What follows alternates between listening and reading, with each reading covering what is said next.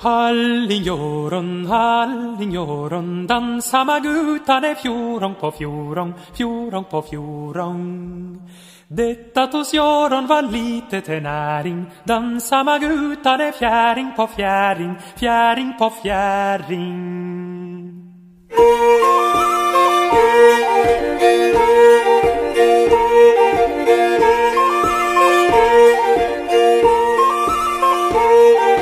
Todos os autores que publicam um livro na Noruega têm garantidas vendas de um mínimo de mil cópias, ou 1500 se for um livro infantil, porque o governo norueguês compra esse número de cópias para distribuir pela rede de bibliotecas do país.